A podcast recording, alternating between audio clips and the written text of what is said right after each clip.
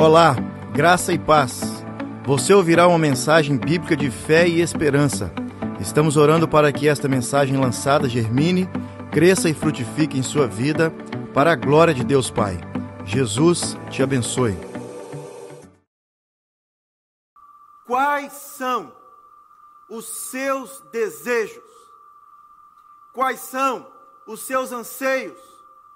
Quais são as suas aspirações, as suas vontades. Todos nós temos algumas coisas em comum. Não importa se você nasceu aqui, se você nasceu ali, se você nasceu lá, não importa se você tem isso, se você tem aquilo, ou se você irá ter alguma coisa mais para frente, não importa.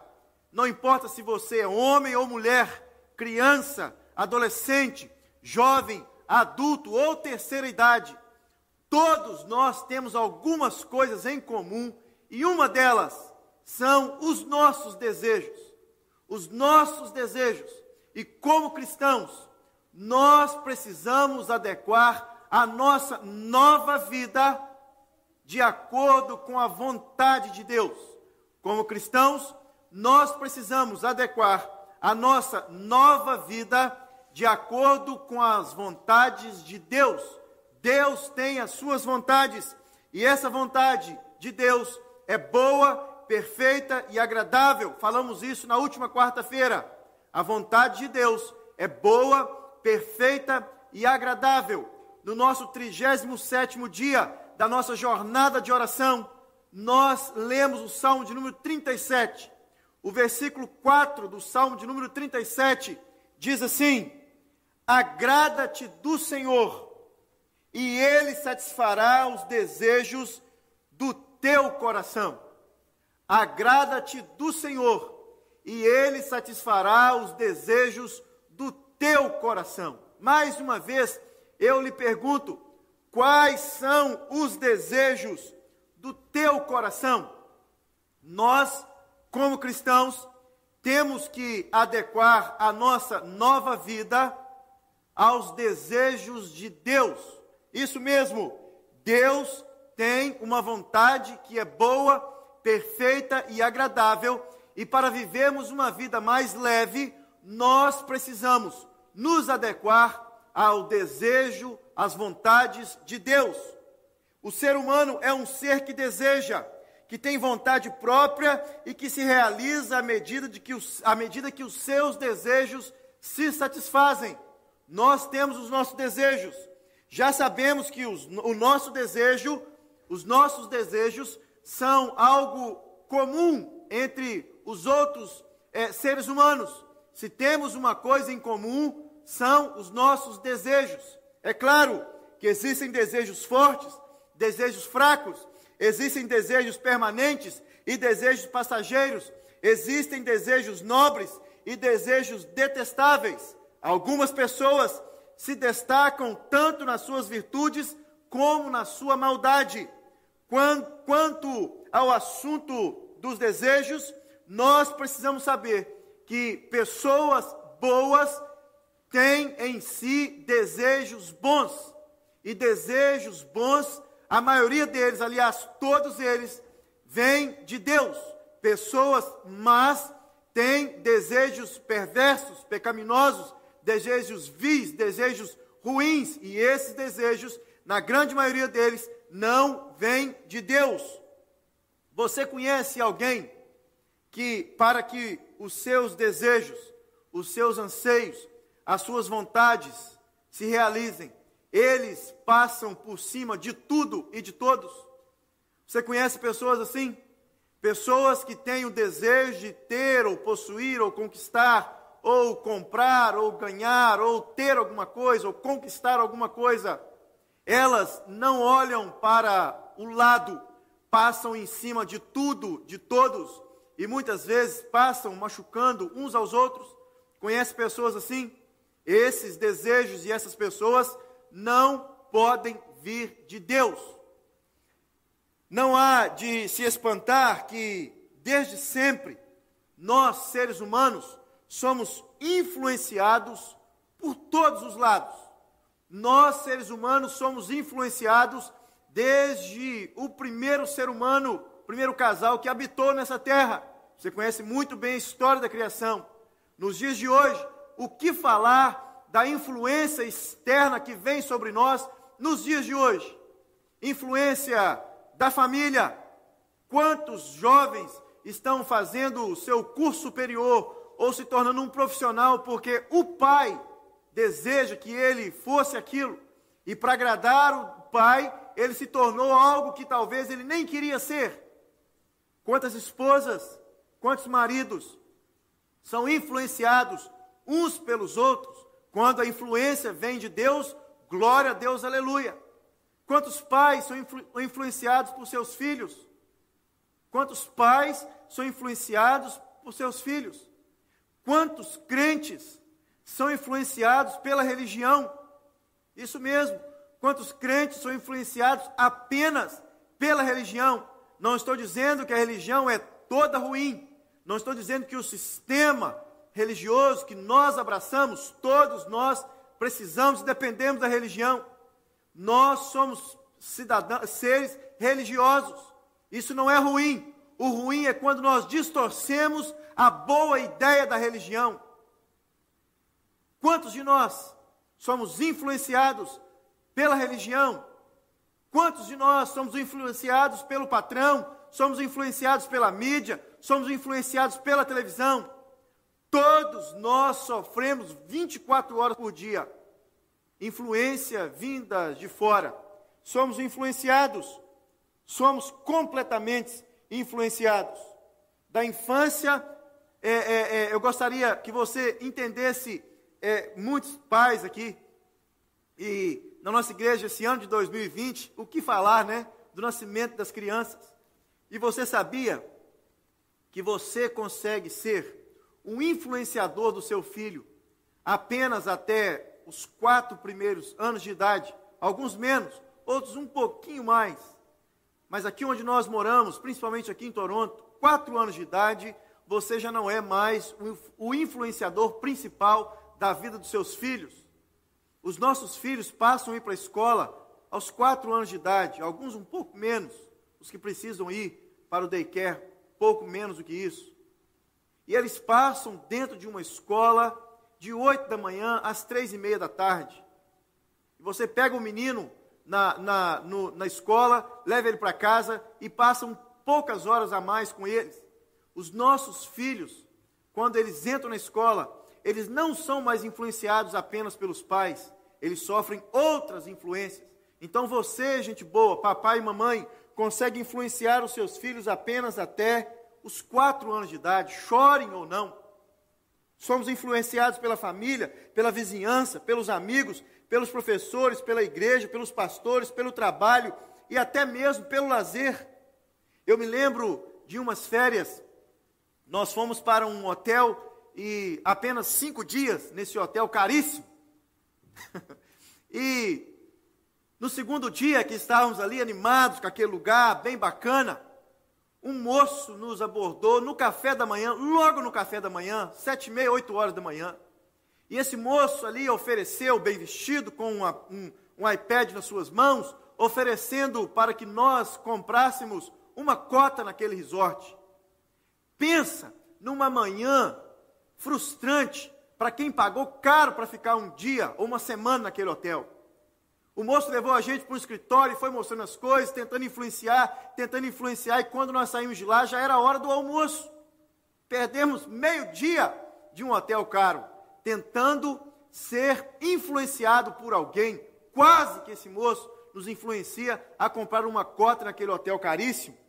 Somos influenciados a todo instante e se observarmos bem, nossas vontades, quase que todas elas, são influ influenciadas por alguém ou por alguma coisa. Olha o telefone que você tem nas suas mãos.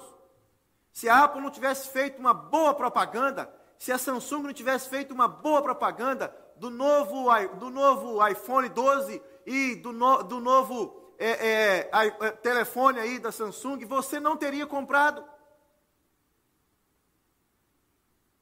para nos proteger bem dessas investidas diárias, das influências que acabam influenciando os nossos desejos, os nossos, os nossos anseios, as nossas vontades, nós precisamos nos disciplinar.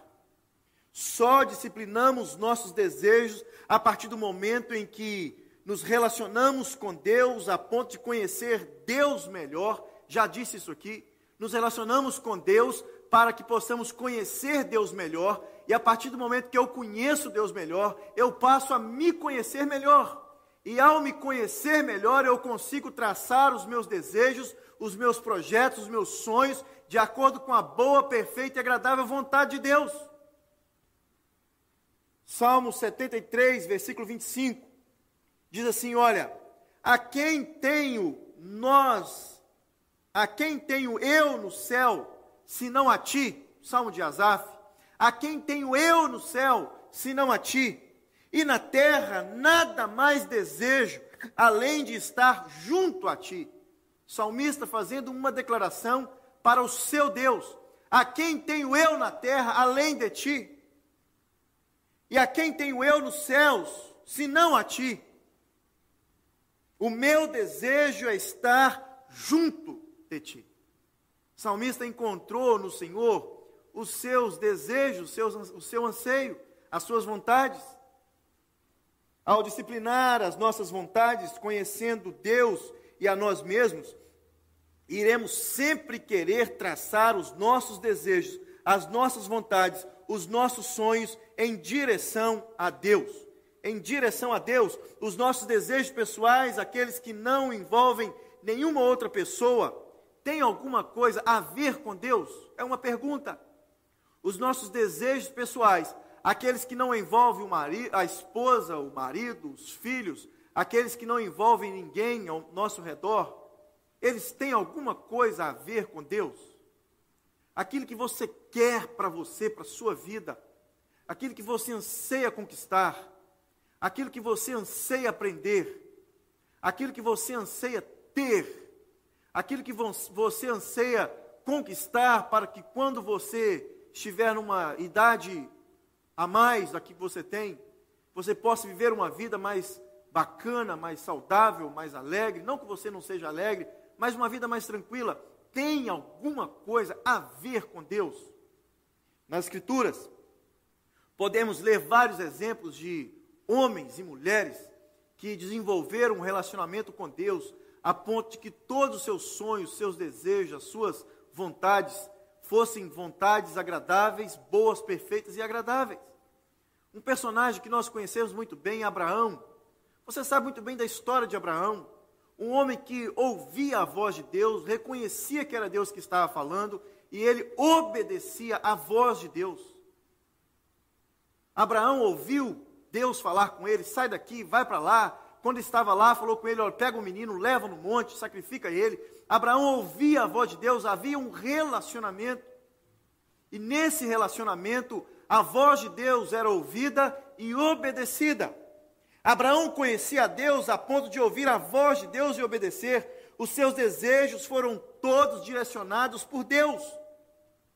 Quando Abraão decidi, é, decidia por conta própria fazer a sua própria vontade, Deus o colocava de volta no trilho e Abraão reconhecia que a vontade de Deus realmente era boa, perfeita e agradável.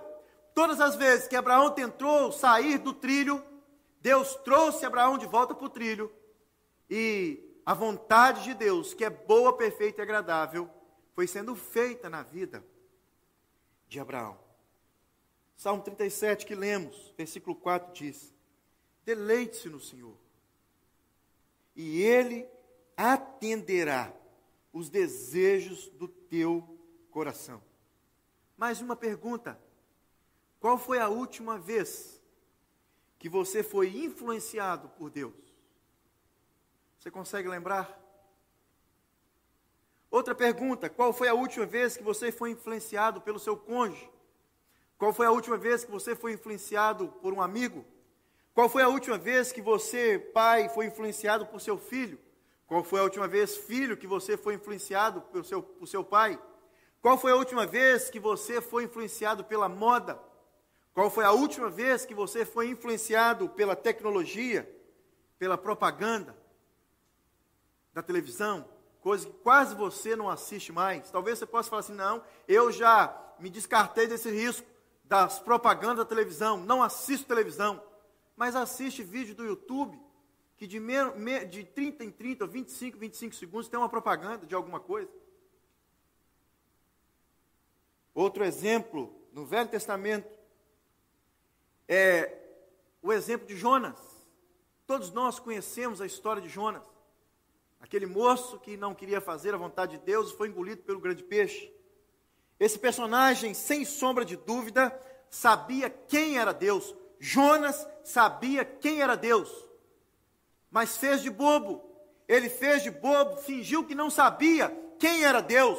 Deus não ia confiar uma grande missão como ele queria que Jonas fizesse se Jonas não conhecesse a Deus. Deus não confia grandes missões nas mãos de alguém que não conhece Deus.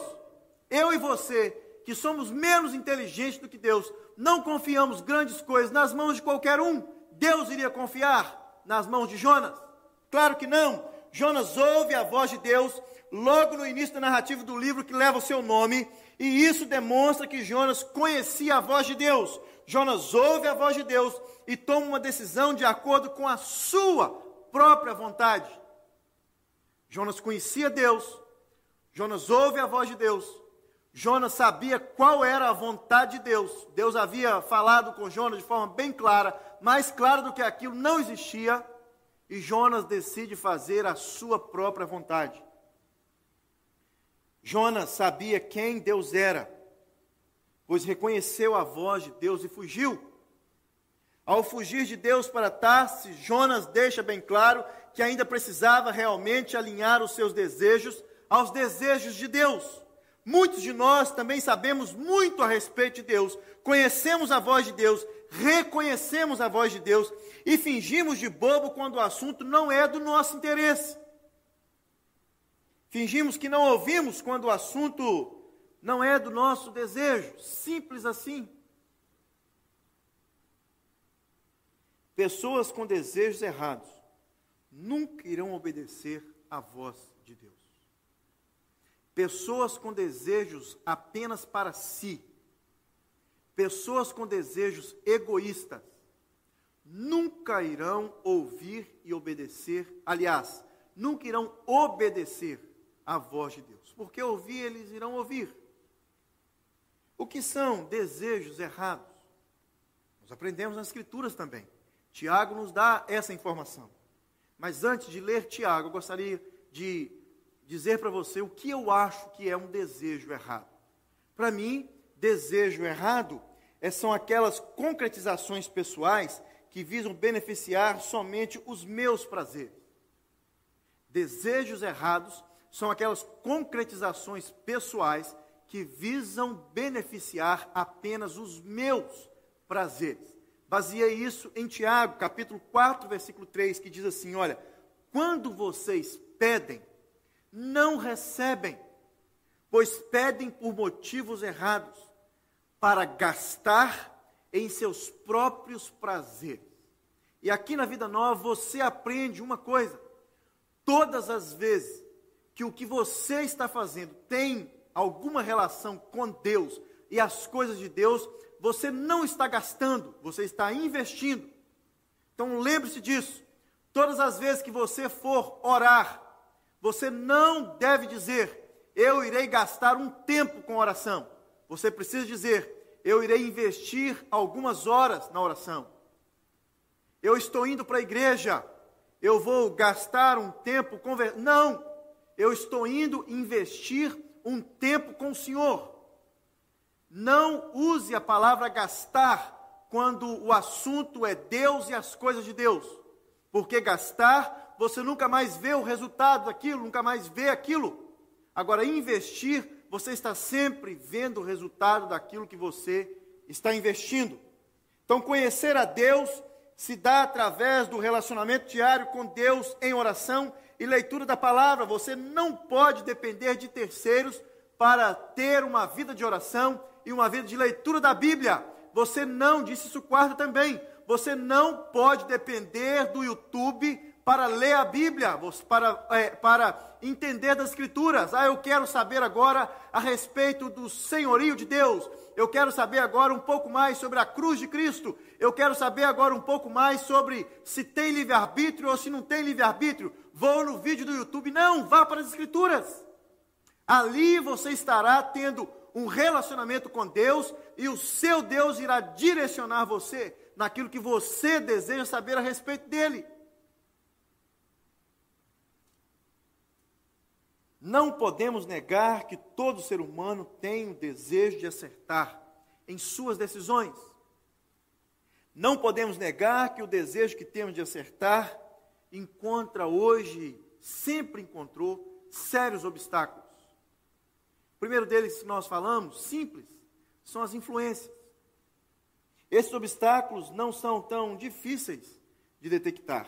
E eu gostaria de ler com você, para que eu possa lhe dar três alertas quanto aos desejos maus que nós temos e os desejos bons que nós deveríamos ter no Senhor.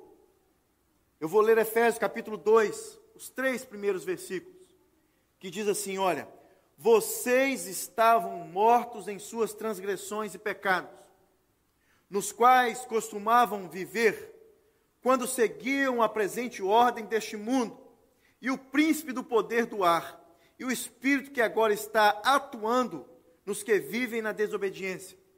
Ante, anteriormente, todos nós também vivíamos entre eles, satisfazendo as vontades, os desejos da nossa carne, seguindo os seus desejos e pensamentos. Como os outros, éramos por natureza merecedores da ira de Deus. Paulo ensina aqui no começo do capítulo 2 é, e nos instrui sobre três desafios que enfrentamos quando é, e passamos despercebidos quando o assunto são os nossos desejos. Primeiro desafio, os desejos carnais. Segundo desafio, o curso deste mundo. E o terceiro desafio, as potestades do ar. E eu falo um pouquinho de cada uma para você. Primeiro desafio, então, primeiro obstáculo, os desejos carnais. Esses desejos carnais é um problema interno. Todos nós precisamos resolver esse problema interno. A Bíblia diz que somos controlados pelos desejos da nossa carne. Isso mesmo, os desejos carnais.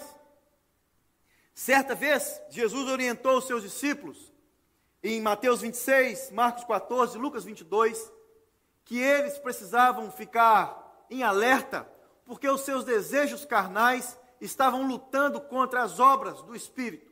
Jesus tinha ido orar, os discípulos foram dormir. Então eu faço aqui, dormir slash carne. Ou seja, Jesus veio declarar para eles que eles estavam em uma guerra, e essa guerra era os seus desejos carnais, simplesmente porque eles haviam dormido na hora da oração. Você pode é, é, é, fazer uma leitura ou pintar isso de várias maneiras. É o que Jesus disse para eles. Vocês dormiram, cara. Na hora da oração, vocês foram dormir? Vigiem, porque os desejos carnais de vocês precisam ser vencidos, eles lutam contra os desejos espirituais. Jesus deixa claro para os seus discípulos que o desejo carnal é um problema interno. Eles carregavam ainda esse problema interno, nós carregamos esse problema interno. É uma outra em uma outra conversa, em Marcos capítulo 7, Jesus deixa claro que dentro do coração dos homens, incluindo os seus discípulos, é que procedem os maus desígnios. Jesus chega a relatar quais são esses maus desígnios. Ele diz: prostituição, o furto, o homicídio, o adultério, a avareza, a lascívia, a malícia, a inveja, a blasfêmia, a soberba. E no final da conversa, Jesus diz: todos esses males vêm de dentro e contaminam o homem. O homem, dirigido pelos desejos da carne, é capaz de fazer coisas que ele detesta, coisas que ele abomina, coisas que ele sabe que é errado. Essa atitude é semelhante à atitude de um ímpio, de um tolo, de um carnal, de um homem sem Cristo.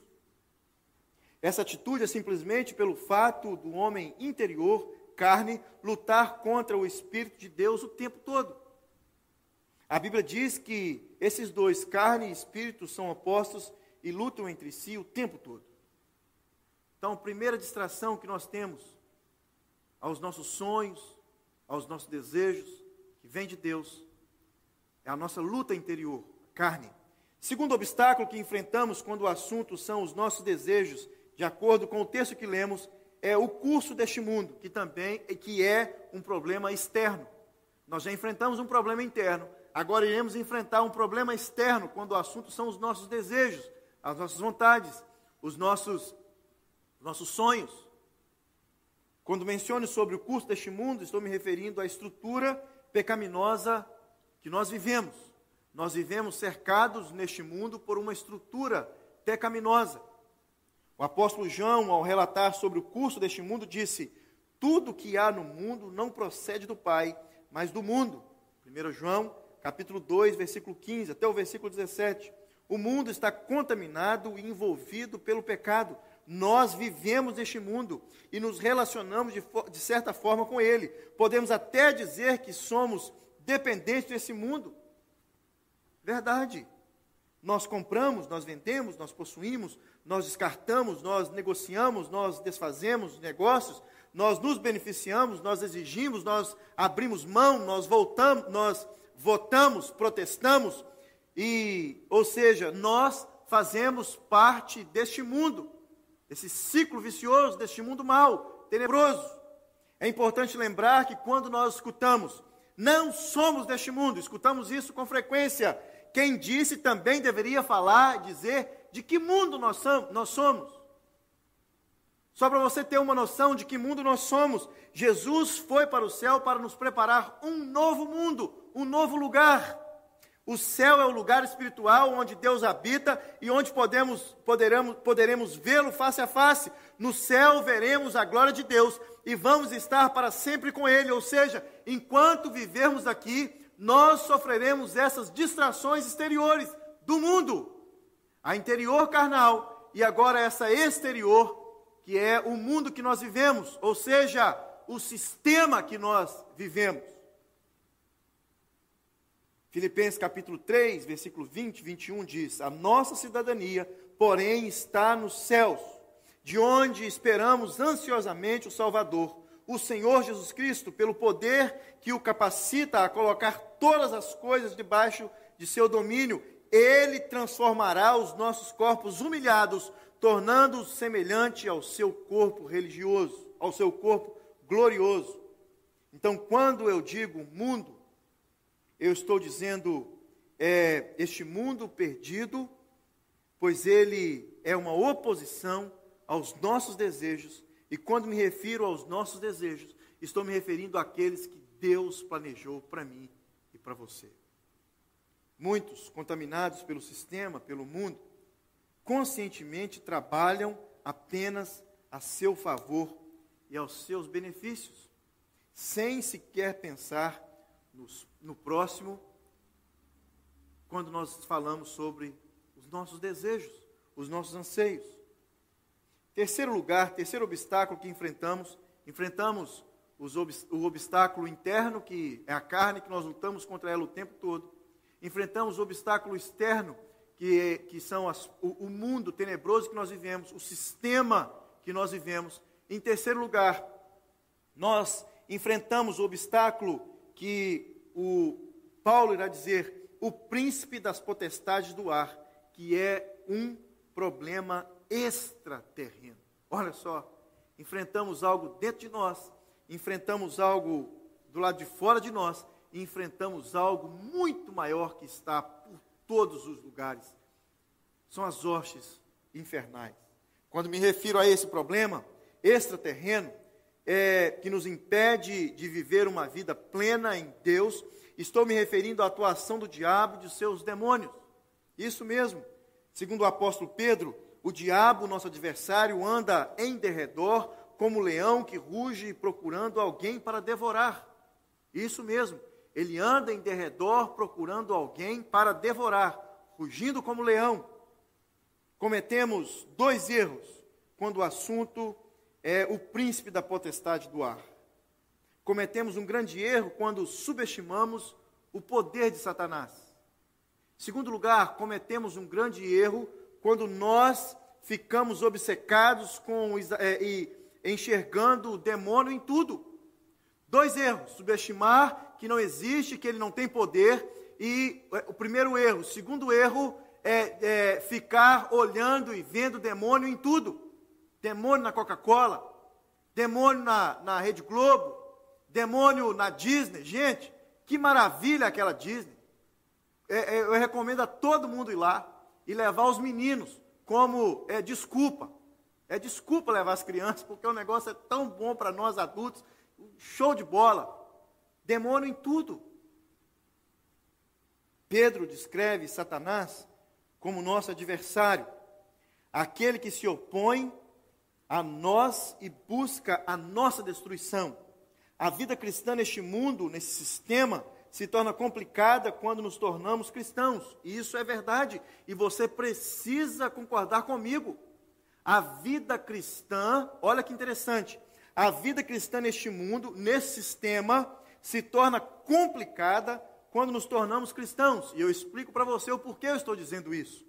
Antes, antes, antes de sermos cristãos, nós obedecíamos espontaneamente, sem saber, Satanás, as obras do diabo. O que nós acabamos de ler.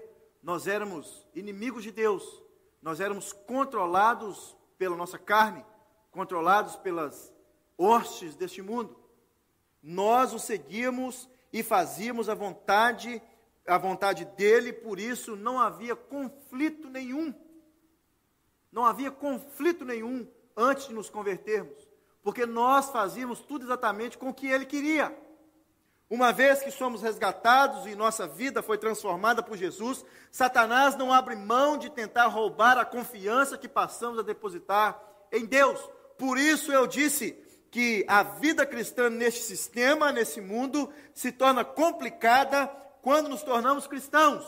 Nesse sentido que eu disse, e quando é, o diabo faz isso, ele nos torna espiritualmente impotentes. E uma vez espiritualmente impotentes, não experimentaremos vida plena como nos foi prometida. Jesus nos promete vida plena. Jesus nos promete que ele tem uma vontade boa, perfeita e agradável. O diabo não gosta disso. O diabo tenta o tempo todo tirar o foco de Cristo Jesus da vontade boa, perfeita e agradável. João 10, 10 diz que o ladrão vem apenas, olha que interessante, o ladrão vem apenas para roubar, matar e destruir. Eu vim para que tenham vida e a tenham em abundância. Palavras de Jesus. Palavras de Jesus. Antes disso, é, é, palavras de Jesus. Tiago 1, versículo 17 diz: Toda boa dádiva e todo dom perfeito vem do alto, descendo do Pai das luzes, que não muda como sombra inconstante. Nós não temos chance contra Satanás. Uma vez que Deus os equipa com a sua armadura, Satanás não tem chance conosco.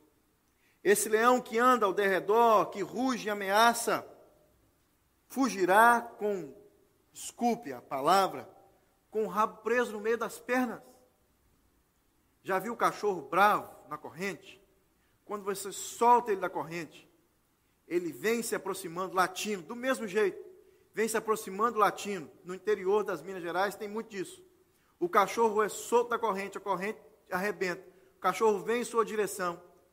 Você que não tem medo de cachorro, fica parado. Ele não chega perto de você, você bate o pé, ele sai correndo, com o rabo no meio das pernas. Difícil é achar um macho para fazer isso, mas quando acha, você tem essa figura na sua mente. Resista-lhe, permanecendo firme na fé. O diabo está querendo atacar e não quer outra coisa senão apanhar você desprevenido. Não baixe a guarda, não baixe a guarda de forma alguma. E eu repito a pergunta que eu fiz no começo: quais são os seus sonhos, as suas ambições, os seus desejos, as suas metas, não simples, somente para esse mês de março, e nem somente para 2021, mas quais são os seus objetivos, os seus planos, os seus sonhos. O que eu posso fazer para que 2021 possa ser realmente um ano nota 10?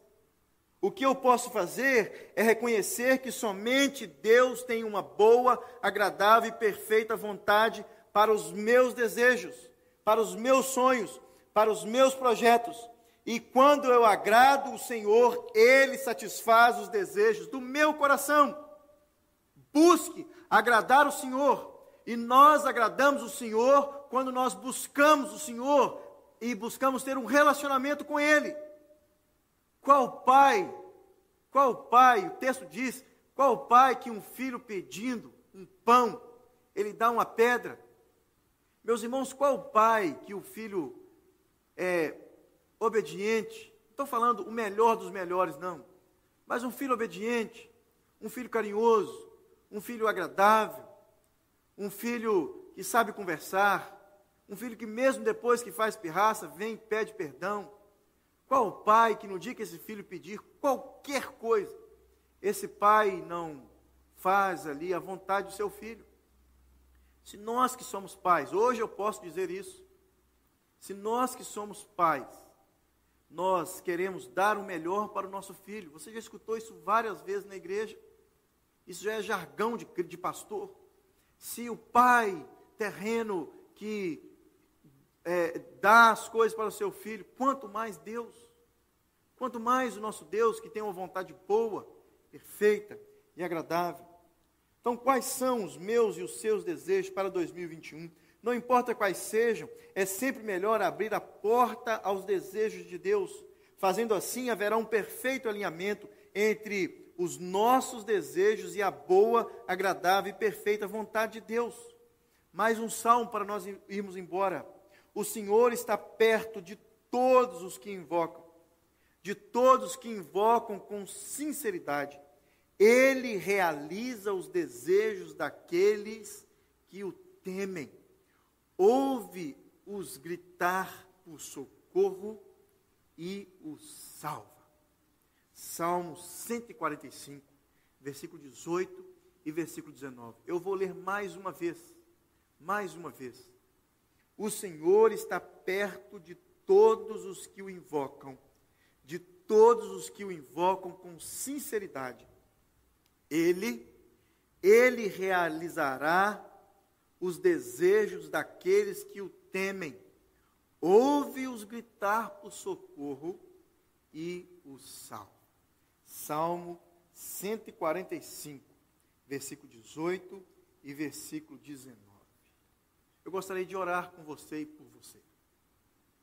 Gostaria que você primeiro também fizesse uma boa oração. Você pode fechar os seus olhos e fazer uma boa oração Eu gostaria de conduzir você nessa oração. Eu gostaria que você, em frações de segundos,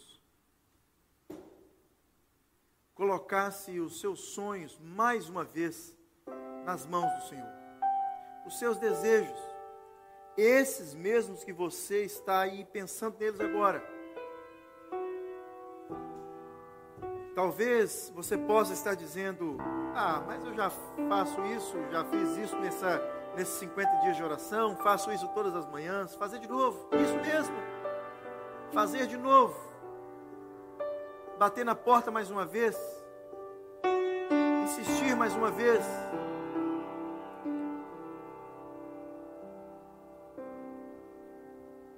Mas eu gostaria que você fizesse isso se possível, a partir de agora, respondendo uma pergunta.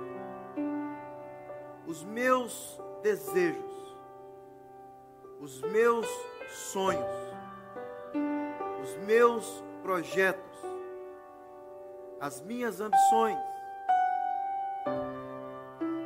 têm alguma coisa a ver com Deus e com a igreja de Deus? Você faz parte da igreja, gente boa. Você não consegue mais fugir da igreja. Você está pensando em mudar para outro lugar. Alguém disse para mim esses dias, o Lincoln e a Priscila, eles disseram isso esses dias para mim. Quando eles estavam vindo para Toronto, a primeira coisa que eles fizeram, claro, tirar o visto, passaporte, visto. Mas a primeira coisa que eles fizeram, em paralelo uma com a outra, foi procurar uma casa para morar e uma igreja para frequentar.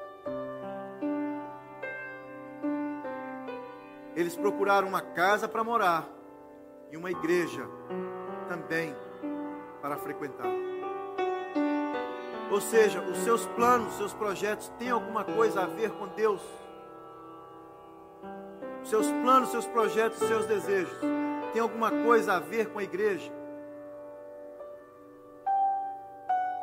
Deus, muito obrigado,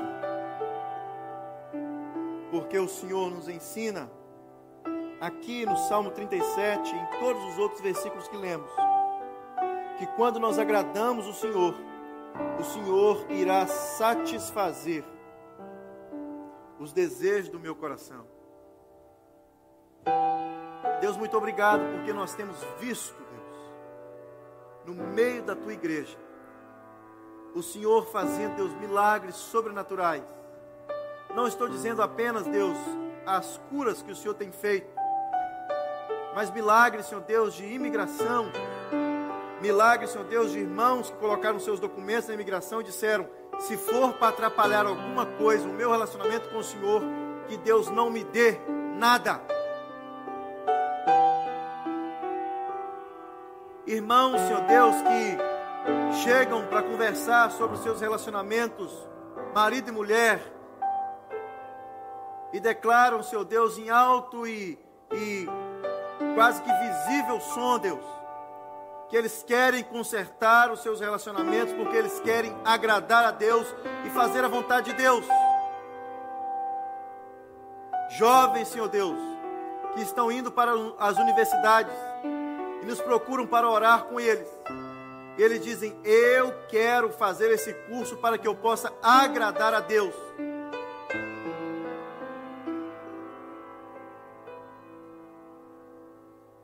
Irmãos, Senhor Deus, que tem comprado as suas casas, mudado, Senhor Deus, de um local, um local menor para um local maior, dois quartos, três quartos, uma casa inteira.